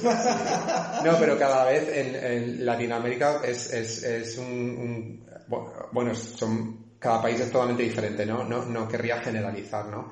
Eh, pero lo que sí es verdad es que en esos países se está descubriendo ahora un poco la e-residency, eh, se está empezando a entender un poco lo que es y, y igual que he dicho antes una serie de países en Europa o cerca de Europa que tenían muchísimo interés, ¿no? Pues ese interés también se está despertando en países, sobre todo México, eh, Colombia, Argentina. Claro, porque Latinoamérica tiene países que hay muchísimo nivel a nivel de educación y de emprendimiento y gente con ideas súper buenas, pero claro, los sistemas, diferentes sistemas de negocio de países latinoamericanos son algunos muy desastrosos y no es la mejor eh, entorno para ellos, entonces tienen como ese, hay un interés muy fuerte ahí. ¿vale? Claro, y que tiene una barrera enorme a la hora de que cuando quieres iniciar un proyecto internacional eh, en países como Argentina o, o México es muy, muy, muy difícil. Muy difícil. Argentina es que ni me lo imagino, que te despiertas un día y tu moneda vale 50% menos. Digo, Eso es. claro, Eso es. sí, había visto ahí por las noticias recomendadas que decían que intentaban hacer pasar pesos por monedas de 2 euros y cosas así en España. Y digo, sí, los dos, los dos, las monedas esas deben valer nada ahora, ¿sabes? Que hay días que si te cuelan una. Sí, es que, joder, madre de Dios. Entonces, lo de, eh, estábamos en, en Montreal. Ah, sí. Entonces, Pero bueno, el ir bajando hacia abajo es, es una opción, es una opción, pero dependerá mucho, pues, de, bueno, de muchas cosas, de, de- de- Claro. del, del- del siguiente destino, eh, del trabajo, eh, de, de un los posibles, en un área. Exacto, de La los verdad es posibles en ese eventos aspecto, que haya. la- de- No somos demasiado planificadores para movernos, o yo por lo menos no soy demasiado planificador. Somos y mediterráneos, con lo cual es muy impulsivo a veces. Nos hablan de un sitio que nos gusta, de hecho Montreal fue porque encontramos en Croacia, en Rijeka, una expat que vivía aquí, era de Montreal, y dijo, tenéis que ir a Montreal porque la ciudad es alucinante, tiene un buen coste de vida comparado con la calidad de vida, eh, y tal, y dijimos, bueno, pues vámonos. Yo estaba pensando en un futuro en Montreal, tal vez por rollo algún intensivo de, de francés o cosas así. Tú, Miguel, lo hablas bien, ¿no? ¿O qué? Sí, bueno, yo eh, siempre he estudiado francés toda mi vida, en el colegio, en el instituto y en la universidad, o sea que debería ser eh, algo así como bilingüe en francés, pero la realidad es que nunca he vivido en, en ningún país de habla ah, francesa. Y ahora estoy recuperándolo, estoy estudiándolo otra vez de cara a cuando llegue allí, pues poder eh, pues ponerme al día con, con- con el francés, ¿no? Tienes ahí profesores, porque lo hablamos la última vez, me acuerdo. Sí, ¿Tienes sí. profesor aquí o era online o...? No, eh, estoy ahora mismo estudiando entre una y dos horas de clase a la semana con Sí. eh, mi profesora croa- croata francesa que se llama Dubravka. El nombre es croata, ¿no? Sí, sí, vale. espero decirlo bien, Dubravka. No sé si va a escuchar este Ya, podcast. no creo, no creo. Bueno, sí, es, es una fan de, de, eh, también habla español. Hostia, joder. Es, es una fan de, de- del español, del francés, sí, sí, habla un montón de, de idiomas. Y bueno, básicamente estoy dando clases de conversación para tratar de recuperarlo. Eh, lo que es la gramática ya la he estudiado muchísimo, solo necesito practicar, practicar conversación, nada Claro, más. yo como murciano directamente lo doy por perdido. Como, la- eh, por ejemplo, ¿no? en el chiste este de, Iker Jiménez de la pa- el misterioso caso de la palabra fue, que se escribe con unas vocales y se, y se pronuncia con las otras, pues eso. Quiere decir. Foie, foie, foie, que se escribe foie, ¿no? Vamos murcianos como sí. ni lo intento. Para decir agua, ¿no? Que ¿Cómo pronuncias agua en francés? Es O. U, ¿no? Que es, es eau. Sí, Que otra. Madre, Sí, madre mía, qué follón, ¿no? Yo estaba con el, la asimilación de un poco de francés, pero hace unos meses que no lo hago, porque es un idioma de estos que o la gente le gusta mucho o lo odia mucho. Porque es tan único, o sea, tú no has estudiado nunca francés y cuando lo oyes lo sabes que es francés. Sí. Ah, pero a Es veces los extranjeros, si escuchan español o portugués o italiano, dicen, hostia, será italiano, a lo mejor es español, o es, a lo mejor es portugués, ¿no? Pero con el francés, ¿es francés sí o sí? Sí, sí. Y- La R, la R es inconfundible. Ah, hostia. La forma de pronunciarlo. Y cuando hablan, bueno, si te hablan en inglés, sabes que son franceses o que de un país de hablan francés, ¿no? The people... uh, Sí, sí, es que la, la forma, yo, yo creo que la forma de pronunciar ellos la R ya les marca, les marca muchísimo. Y, Sí. y, y luego, eh, cuando hablas cualquier otro idioma, siempre llevas esa pronunciación de la R eh, encima, ¿no? Y que te cuesta mucho quitarte de Además, los franceses son muy, eh, como son, están muy orgullosos de su idioma. Entonces, yo cuando, por ejemplo, viví tres meses en, en París y cuando intentas hablar francés, si lo hablan mal, mm, Se te ponen la cruz, ¿no? se ríen un poquillo. Claro, pero eso es porque ya es que yo, yo lo entiendo un poco, ¿vale? No, no por defender a nadie, pero, pero sí que, que- que cuando hablas español muchos tendemos a, que, a decir, bueno, si pongo acento y digo las mismas palabras que en español, ¿será que es francés? No. Ah, sí. Yo creo que la mejor manera de aparentar que hablas bien un idioma es como am, hacer el, el teasing, como hacer que hablas del idioma pero lo estás haciendo de coña y al final Ah. terminas hablando lo mejor, Sí, ¿no? sí, sí. O sea, si intentas poner, si hablas, si hablas inglés, intentas hacer broma como poniendo un acento de Texas o un mega americano o algo así, acabas sonando mejor y más normal que, que si no lo hablaras, ¿no? ¿sabes? Eso siempre pasa, es un- una buena estrategia, porque es como que como estás haciendo bromas, no te da miedo a sonar mal Ah. y la paradoja es que entonces suenas mejor, ¿no? Sí, es como un poco así. Sí, lo que está claro es que para hablar idiomas no, no te tiene que dar vergüenza hablar mal. Ya, O sea, bueno, tienes, que, tienes que perder esa vergüenza a decir burradas, da igual, Mm. da igual. Sí. A mí siempre me da cosa, porque es como que, hostia, lo voy a decir mal, no sé qué, no sé cuántos, ¿no? Pero, y el tema de, de francés es que lo quieres aprender porque has pasado tantos años estudiando lo que dices, por mis huevos, que no voy a... o es porque te Ya, buena pregunta, buena pregunta. Hombre, siempre me ha gustado, quiero decir que aunque en el colegio era obligatorio y en el instituto un poco también, aunque podría haberme cambiado de idioma a inglés, Sí. seguí estudiándolo en la universidad. Pero es que- porque se te daba bien. Eso siempre pasa, cuando se nos da bien algo, te gusta sí, más. También, también hay un poco de eso, seguramente, también hay un poco. Eh, pero en realidad, si, si, si, si me pregunto qué, qué se me da mejor, por ejemplo, el inglés lo aprendí mucho más rápido y sin bueno, claro, ahora meto muchas burradas, ¿no? Pero prácticamente sin estudiar eh, gramática, lo estudié por el, un sistema totalmente opuesto a como estudié francés. Y el resultado final es que ahora puedo hablar mucho más inglés que, que francés en la práctica, hablado. Vale. O sea, es que seguramente sepa muchísima más gramática de fran- eh, francés que en inglés, eh, pero el método de aprendizaje fue totalmente diferente. Después a ver si os metéis a estudiar estonio o algo así para dar un poco más la imagen incluso de Ha habido intentos, ahora Yo estoy estudiando ruso. ruso, vale. sí, y yo estoy intentando aprender el alfabeto Hostia, vale. eh, con, he encontrado un juego eh, que es el método que para mí funciona mejor. Sí. Eh, cada uno tenemos una forma de aproximarnos a un idioma, yo creo, que va un poco con nuestra personalidad.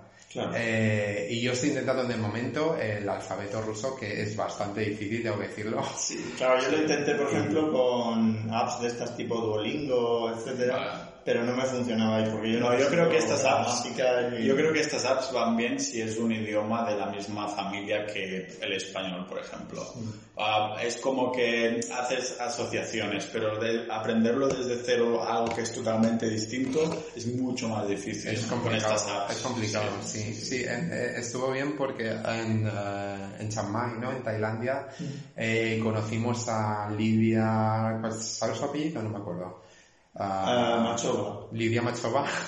Machova, se llama Machova. Parece- No sé, yo no estaba seguro del apellido y no lo quería decir por eso. porque- Parece como, me he imaginado una, como una lata de anchoas como con una imagen de marca muy macho, ¿sabes?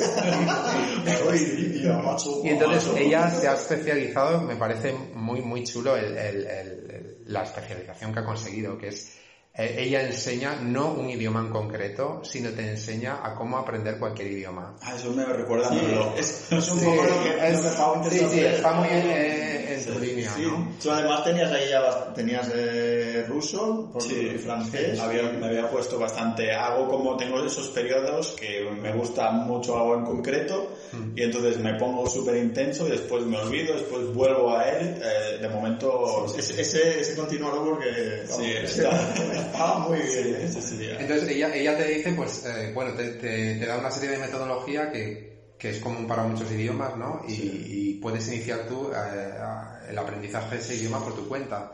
O sea, porque al final es un poco... Claro, también es una persona que es eslovaca y entonces ha vivido como esta, estos eh, dualidades de que eh, aprenden ruso e inglés porque su, su idioma no lo habla mucha gente, eslovaco, etcétera, pero claro, a mí, por ejemplo, yo aprendí español, yo no, no aprendí inglés, por ejemplo, hasta que no fui a la universidad, en el instituto no de inglés, entonces para mí yo solo empecé como con un idioma y con una dificultad para aprender otros tremendo. Bueno, es que en España el tema de aprender otro, se- otro idioma es una asignatura pendiente. O sea, todos tenemos que aprender un- otro segundo idioma, el que sea, da igual. Y casi es mejor si has nacido en uno de estos países que son pequeños que por narices a las películas a lo mejor no están subtituladas, Sí. o sea, están subtituladas pero están en su idioma original, entonces no tienen más remedio que aprender. Eso, eso pasa, yo he visto que es como lineal, o sea, los países que no, sub- no doblan películas, pero ponen subtítulos son mucho mejores en, en el inglés.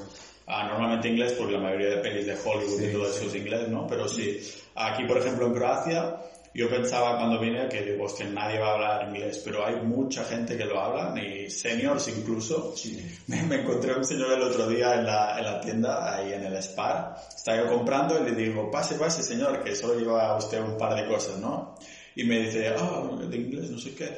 Y dice, ¿sabes? Era un señor de a lo mejor 70 años, ¿eh? Así como físicamente como débil, ¿no? Sí. Me dice, así con un inglés perfecto, me dice, ¿sabes? Yo no soy como la mayoría de los croatas, porque a mí me gusta Croacia. O sea, porque no sé si os ha pasado que aquí toda la gente, los croatas, dicen, ah, vaya mierda país, no sé qué. Cuando estábamos en el workshop que hicisteis de, de Air Residency, la mayoría se estaban quejando también, bueno, en España también haríamos lo mismo. Sí. los impuestos, sí, de los impuestos, maldita mierda del país para abrir una empresa, no sé qué, no sé cuántos, pero todo el mundo dice, hostia, Sí, aquí yo lo que veo es que siempre se compara con países más grandes y echan de menos como eh, infraestructuras básicas, ¿no? Como Vale. tener un mejor servicio de salud, tener un me- una mejor red ferroviaria, tener una mejor red de transporte y bueno, ellos claro, siempre piensan que un país más grande, ¿no? Sí, a mí lo que me sorprendió, me sorprendió mucho con lo que dices que sus carreteras están muy bien. Sí. O sea, Sí. yo he conducido por varias ciudades de Bulgaria y también por varias ciudades de Croacia, eh, que vine aquí en octubre. Y la comparación de sitios es que es increíble porque qué túneles más largos y, y que no hay agujeros ahí en las Sí, sí, carreteras. sí, y Aquí las carreteras están eh, perfectas. a lo mejor pues, todo el dinero de sanidad está en las carreteras. Pues claro, son 4 millones de habitantes. Tendría más sentido que a lo mejor intentes poner la pasta en la sanidad y no en las carreteras. O sea, tampoco... ¿Qué, qué pasa? ¿Que como son pocos tienen que conectarse muy bien o que no sé. No lo sé, pero el, el caso es que las carreteras son muy muy buenas, están perfectas. La red de autobuses es muy buena. Pero la red ferroviaria no, es, es muy muy antigua, es de, Vale. de- pues, de la época austrohúngara. Eh, pero bueno, por ejemplo, para moverse por aquí, yo que- no te hace falta coche para nada. Es que además que Claro, yo estoy un poco en contra del coche, eh, Sí, sí, yo también. pero aquí, aquí puedes perfectamente moverte en autobús. Claro, Pero de todas maneras yo pienso que bastante está todo muy bien y es un país súper europeo porque claro, en- hace 30 años, menos, hace 25 años estaban en guerra, es como Ya. fuerte. Sí, sí, sí. se, han, se han metido en Europa y se han adaptado súper bien. Ya, porque de hecho el, el peor país de Europa en tema de economía es Bulgaria, que vais a ir dentro de poco. ya veréis el porqué. no, pero están como súper agradecidos. O sea, claro, ellos son los que tienen más déficit de Europa y Europa pone pasta al país. Y de hecho a mí me pasó que cuando estaba en Bulgaria la última vez, nos íbamos ya al aeropuerto y pillamos un autobús que no era, pero que también pasaba por el aeropuerto. ¿Qué pasa? Que en este autobús teníamos que pagar. Ah, entonces vino un revisor, un señor ahí sin un diente, lo, lo he explicado esto ya. Y el caso es que me suena la historia, pero no sé si de este país es de otro. Pues, no, pues entonces me, claro, él, no hablaba inglés, pero hicimos traducir a una chica del bus que, que hablaba inglés para que ah, tradujera lo que decía en búlgaro, ¿no? Y nos dijo, ah, no sé qué tenéis que pagar, no sé, no sé cuántos y la chica empezó como a defendernos de, ah, que son de Europa, que no sé qué, mira que, estamos utilizando infraestructura con su dinero, no sé qué, ¿sabes? Es que Hostia, pero bueno, pero Croacia es lo que has dicho, ¿no? Que los, es menos por lo de fumar, que estaba mega adaptado, ¿no? Sí, la verdad, es lo único que no quieren dejar. Encima que estábamos en guerra, déjame... y no poderme echar mi cigarrito. Exacto, déjame disfrutar aún de, esto. Sí. Además, lo que has dicho creo que es súper interesante ahora que se han ido los ingleses con el Brexit, que ahora se darán cuenta de que estar en Europa está muy bien y que lo van a echar de menos. Y esta gente lo sabe. Eh, Sí, bueno, los búlgaros y todo esto, que, que, ellos han pasado por no estar en Europa y, o en Letonia, por ejemplo, nos decían lo mismo, que cuando entraron en Europa todo el mundo se quejó porque, claro, los precios subieron, como pasó en España, supongo. Subieron un montón los precios, todo el mundo decía que todo era más caro, pero a la larga eso es prosperidad. Es de estos planes que, como todos los políticos, ¿no? que la mayoría de políticas son a cuatro años, porque quieres que te vuelva a salir. En cambio, esto es una de estas decisiones ¿no? que a lo mejor a la larga dices, mierda. no sé si se va, no sé qué va a pasar ahora también así en general, porque es que no sé, bueno, ¿qué tal el tema de Europa en general? Lo decía, porque claro, los Balcanes lógicamente salen súper favorecidos, porque además creo que lo retuiteábamos o algo así hace unos años o un año así, ese mapa de la gente que se va de su país. Que España el porcentaje era muy bajo, un 2%, pero la gente de los Balcanes era como 20 y pico. Efectivamente. Entonces, claro, el ser parte de Europa es súper fácil porque no tienes, no necesitas visados de trabajo y cosas así. Claro, y yo entiendo los países como Noruega, Suiza y Andorra que son súper ricos y, que a lo mejor entrar en Europa pues dices, uy, aquí todo el mundo se va a aprovechar, va a venir a Andorra, va a venir a Suiza, se va a ir a Noruega, ¿no? Uh, bueno, entrar en, o sea, no en la, ¿cómo se llama ahora? Que están en los espacios del libre... Yo sé que en la Sí, exacto. Sí, pero que no forman parte de Europa porque así tampoco son sujetos a la economía solo de Unión Europea, ¿no? y, y esto. Pero claro, depende, supongo que todo el mundo ya se va a ir a lo que le interesa, ¿no? si yo fuera Noruega tampoco querría entrar en la Unión Europea y si yo fuera a los Balcanes sí que querría entrar, ¿no? Claro, la Unión Europea a lo mejor debería ser más firme, decir, no, no, si no quieres estar en Europa, no estés en Europa, pero entonces tienes aranceles comerciales. O sea, tienes que entender que es el principio de solidaridad, ¿no? Yo soy más rico, pero me meto en la Unión Europea y a cambio a lo mejor tiene un mercado único, ¿no? Sí, pero siempre hablamos de, de, países y por una parte hay como ¿no? eh, ese concepto de hablar de país o de, o de, una región o de una zona, ¿no? Que se quiere aislar más o, o, menos como Inglaterra, ¿no? Pero luego a la vez hay un movimiento de gente que, eh, que se mueve de país en país, que cada vez para ellos significa menos el concepto de país. Claro. es, más como he nacido pues aquí, pero no, pero ahora, ahora, mismo vivo en otro sitio, pero he estado viviendo 10 años en Europa o he estado viviendo en Asia y cada vez hay un movimiento de gente en, los que, para los que el, el, concepto de país va perdiendo por significado, eso, ¿no? Por eso salen los conceptos de e-residency, Estonia y todo eso, ¿no? ¿Creéis que más países van a copiarlo? Sí, bueno, ya, de hecho ya hay, Lituania lo ha aprobado ya, en su sí. gobierno lo ha aprobado ya la e-residency y la van a poner en práctica. ¿Y se llamará también e-residency? Sí. ¿O no lo van a llamar uh, e-identification o algo así? Creo que lo van a llamar e-residency o muy parecido. Ah, sí, sí pues eh, de, de, hecho el nombre es algo que si los estonios pudieran volver atrás probablemente lo cambiarían. Ah, vale. Porque ahora mismo hay mucha confusión y mucha gente no Se piensan que es una residencia. Es una residencia, es un permiso de residencia. Vale, Entonces el, el nombre lleva, lleva confusión y no es eso. Sería ide- e-identification tendría más sentido, ¿no? Sí, sí, sí. Porque entonces, pero no suena tan cool. Claro, hombre, si lo entiendes bien, yo creo que tiene sentido, porque es como residencia, pero digital. O sea, tú estás residiendo en el país, pero no físicamente. Tú puedes residir virtualmente. Claro. Ya, de todas Un maneras, poco friki, pero, Sí, también. pero lo que tú has dicho tiene, tiene mucho sentido, que hay como una especie de conflicto, porque hay cada vez más gente que pasa de, o sea, el lugar donde ha nacido le da igual.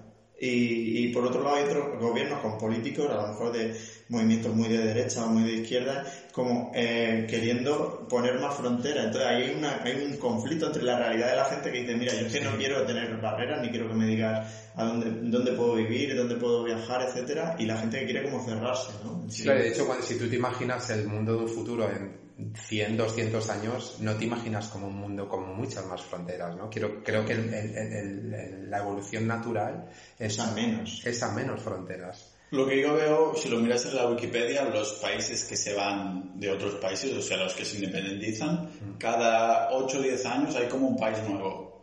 Y, y podría ser que a lo mejor eh, la paradoja de que hay más, más países, pero son todos más liberales, más abiertos. Sí, exacto. A lo mejor podrías esto ayudar a que la burocracia sea menor, a que todo se pueda administrar mejor. Yo creo que como los países de tanta gente, como que es mucho más engorro y problemas y además es también mucho más sujeto a corrupciones y cosas así.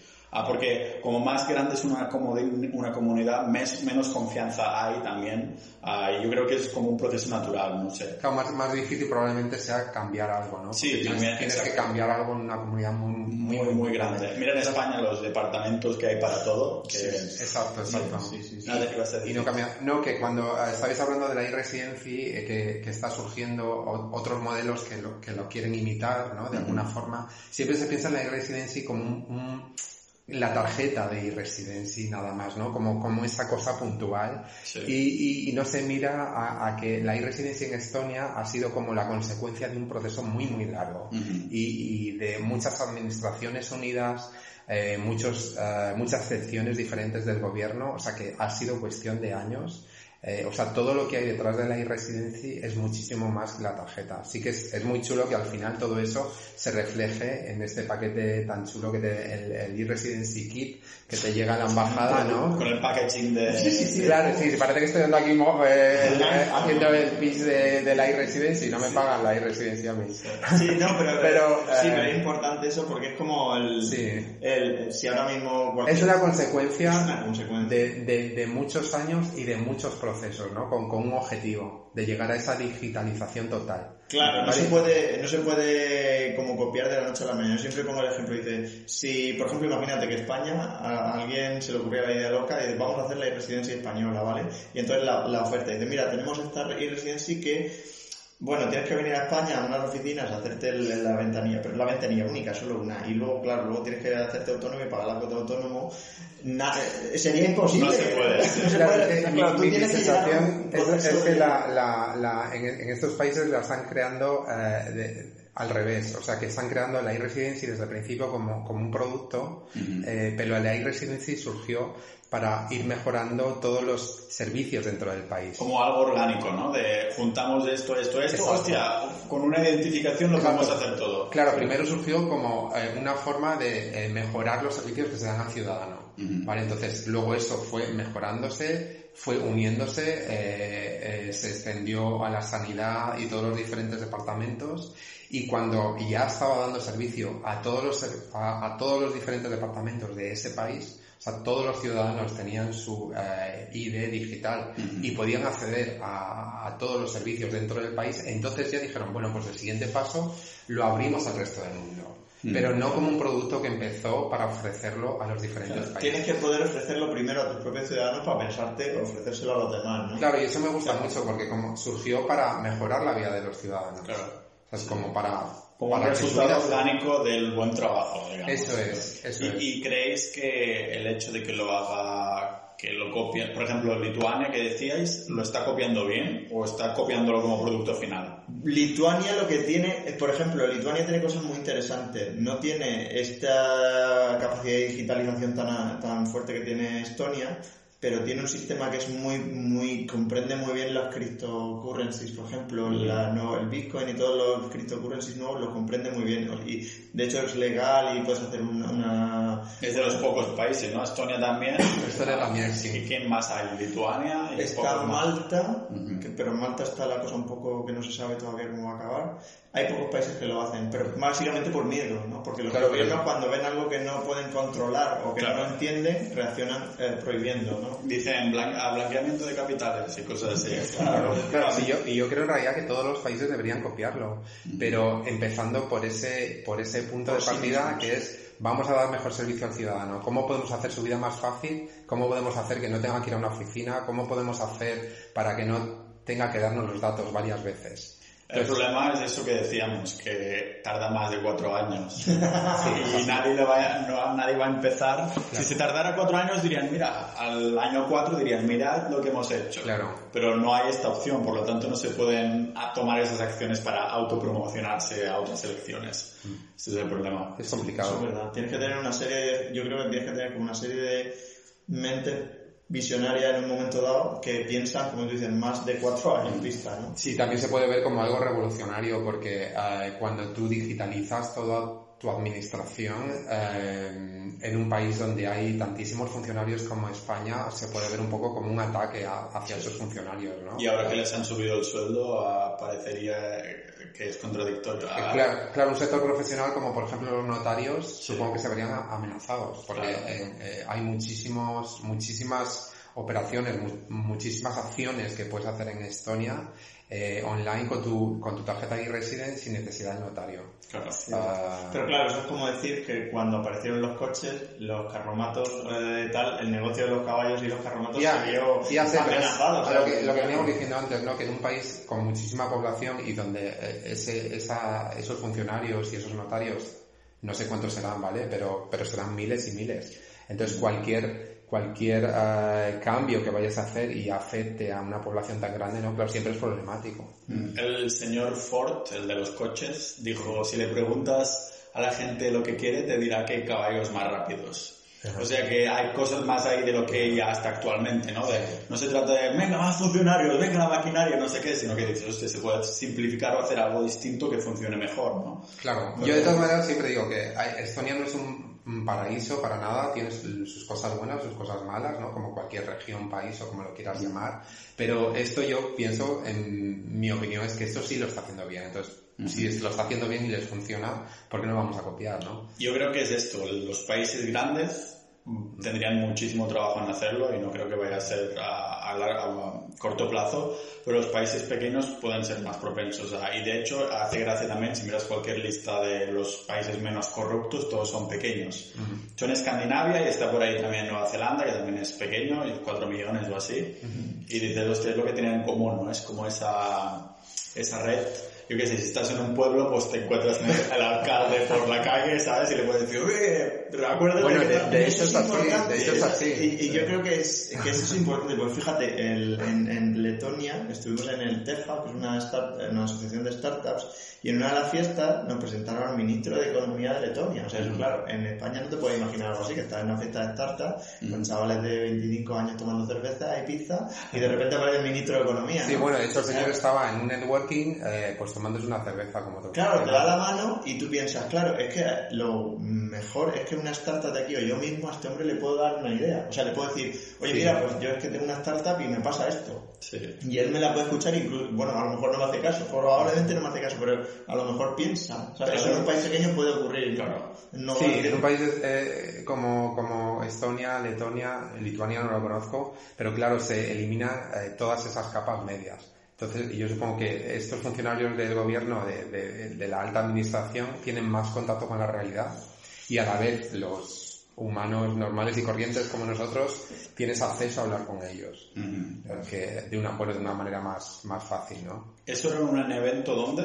En, Letonia, en, el Tehab de Riga. Sí, vale. Asociación de startups. Y el tío vino ahí a ver qué se decía la gente, ¿no? Sí, estaba sí, Bueno, era un, networking de, de, startups. Una fiesta y él como ministro de Economía, pues claro, estaba interesado en porque le afecta, claro. Yo le preguntaba a la gente que estaba buscando cómo iba a hacer una, una especie de comitiva a Japón para presentar las startups de Letonia, que si querías apuntarte, claro, cosas así que te las preguntaba directamente y para mí fue un shock porque diciendo, mira, yo no soy de Letonia, o sea, mi startup no está en Letonia, pero ole, porque si fuera letón te, te diría que sí encantado, ¿sabes? No- Y gente de la administración de Estonia también habéis, supongo que tenido contacto y todo eso, ¿no? Sí, Claro. Porque claro, sois gestores, era la palabra que usábamos, ¿no? Gestores Oficiales. y tal, entonces sí que se necesita contacto y demás. Esa es otra cosa buena de que sea un país pequeño. En Estonia, por ejemplo, si tú tienes una duda, puedes literalmente coger el teléfono de la oficina de Hacienda y hablar con alguien por teléfono o mandarles un email y te contestan de verdad. O sea, no con una eh, te atenderemos dentro de dos días, sino que la persona te coge el teléfono y te lo explica. Eh, eso pasa a lo mejor, porque sea más pequeño. Claro, han conseguido, ah, por una parte, simplificar, ¿no? Esto de que se ha hablado tanto ahora, ¿no? De, de- de- eh, del minimalismo, e- etcétera, ¿no? Creo que han conseguido simplificar muchos procesos en, eh, también en cuanto a, a- las leyes y a las normas y eso yo creo que descarga muchísimo la administración porque no tienes a, a tanta gente preguntando sobre ah, esto está bien, esto está mal hay menos reglas y más sencillas con lo cual eh, eh, hay cosas que dices eh, en España tengo que contratar un abogado y que me explique y que pregunte por mí a la administración cómo se hace Y, y que encima a lo mejor el abogado no tiene razón, o sea, a lo mejor él lo interpreta de una manera es, y los, los de Hacienda lo interpretan de otra forma. Eso es, eso es. Tam- También va un poco con, con la, con la forma de ser, ¿no? De- en el norte de Europa, ¿no? Que son más lógicos, diría yo, eh, menos pasionales. Estos son todo tópicos. Más ¿no? directos. Sí, exacto. Sí. Más, Cuanto más más directo. Entonces hay menos espacio para, para esa duda o esa interpretación, ¿no? Entonces con su, su mentalidad también tiende a hacer normas que sean más claras y menos abiertas a la interpretación. ¿no? Tú lo habrás experimentado ahí en Finlandia, que la gente a lo mejor es como que, que es más, no ruda, pero sí directa, en el sentido de que dime lo que me quieres decir. Claro, es como, sí, es lo que dices, son como que hay menos capas entre medios. Supongo que por eso hay menos administración también. O, Sí, dímelo sí. directamente, no me pases con otro funcionario, ¿sabes? Claro, claro, claro. Yo, yo siempre he visto que, que esto creo que te lo dije, ¿no? Cuando, cuando, cuando hablo con mis compañeros de allí, de, de la empresa eh, que trabajan en, en Tallinn y a lo mejor hablo de algún trámite que yo he hecho o he tenido que hacer en, en España, ¿no? El- su primera reacción es que no se lo creen, piensan que, que les estoy tomando el pelo, porque eh, ya tienen eh, dentro de su ADN eh, eh, está el, el- el- el que todo este tipo de operaciones que tienes que hacer con la administración se hacen online y además se hacen de forma muy sencilla. Sí. Eh, y además está extendido ya a todas las capas de la población y, y- y de las profesiones, ¿no? Y por ejemplo allí eh, tuve que buscar un dentista y me, pues lo típico, te metes en Google, ¿no? Y miras cuál es la clínica más cercana. Eh, y me, meto, me metí en su web, una web muy muy sencilla, nada muy avanzado, o sea, imagínate la web de una clínica pequeñita eh, dental. Y para pedir cita lo, lo pude pedir con mi tarjeta iResident. Y no me pidieron ningún, ningún dato, me conecté a internet y pude reservar cita y tenían todo. O sea, que es que, y ahí, ahí es cuando he visto muchas cosas avanzadas en Estonia, pero ese pequeño detalle, Ya. eh, Como que ya está en la cultura, ¿no? Un poco, Sí. pues. Qué Sí, bueno, a mí fue cuando fui a, a imprimir una copia del libro para la- cuando lo estaba escribiendo, como para revisarlo mientras lo ves. Y entonces lo digo, bueno, voy a hacerle una factura de empresa y tal. Y entonces llegué y digo, oye, lo típico, llegas con el, el complejo de toda la vida de España, y, ¿me puedes hacer una factura de empresa? ¿Es posible? Y te traigo los datos. Sí, una- llaman, llaman por el micrófono. que, Oye, que aquí hay uno que quiere una factura. Que se lo quiere desgravar, que se lo quiere desgravar. Que Tiene que pase venir- a revisión, ¿no? tiene que venir el encargado. Dijo, ¿cómo se llama tu empresa? Empresa de Estonia, empresa de Estonia, tal. Dice, te la he mandado ya al, al email. Hostia. O sea, fue como, es, wow. es increíble, es increíble. Por eso ellos cuando les cuentas algo de, de que has hecho un papel y has tenido que ir y luego a lo mejor te lo han rechazado y has tenido que ir a otra ventanilla, es que primero no se lo creen. No se lo creen. No se lo creen porque, no, claro, no lo han vivido. La, la- Claro, te preguntan cosas como, pero es que, mm, ¿qué pasa? ¿Que no tienen el sistema de, eh, electrónico para conectarse? ¿O pasa? Claro, sí. Sea, o que se cayó internet ese día o... Es lo que decías tú el otro día de que, que la, la propia web de agencia tributaria en España que te sale el certificado que no es segura, que no Es se verdad, ve. el navegador te avisa que es una web falsa. Y había ahí por Twitter circulando también que había notas de los programadores ahí en la barra, la estadístico y de programadores a programadores. Oye, hay que cambiar esto en la web. ¿En serio? Y dices, hostia, joder, que pueden ver parte del código y lo ponen ahí en, en comentario para que se lo puedan pasar de programador a programador, ¿sabes? Madre mía, madre. Pero bueno, ¿lo queréis dejar aquí o que Hostia, una hora y media casi ya. Sí, sí. Ya, es que hablamos ponemos a hablar y madre Sí, mía. por eso, ah, que muchas gracias por ah, participar. Nada, Jolín, muchas gracias a ti, ha sido un placer y, y la verdad que ha sido la, la- el podcast más divertido o más distendido en el que he participado. Pues sí, tú estás acostumbrado a entrevistas y cosas Sí, así. sí, Sí, es como una charla, pero sé que al principio da un poco como de impresión, ¿no? Que, que está grabando, aunque sea con el móvil y no con, no con estos micros de aquí. Pero bueno, Ah, no hemos hablado del tema de, del seguro eh, de salud para, para empresas nómadas, pero eh, pues lo veréis en nuestra web Sí. o en otro. Vale, por eso. En otro podcast que yo no voy a publicitar porque no es charlas ninja. No, no. Ya podemos hacer. Si nos volvemos a encontrar y haremos. Sí, claro, nosotros no tenemos podcast, ¿eh? Por eso. No, cuando nos volvemos a encontrar eh, de vuestros viajes y tal, pues ya haremos un capítulo de actualización a ver qué habéis lanzado, que seguro que no son, no son pocas cosas. Y nada, como digo, al principio habré dicho dónde os pueden encontrar, a todo eso. Y nada, lo dejamos aquí, ¿va bien? Pues muchas gracias. Muchas gracias.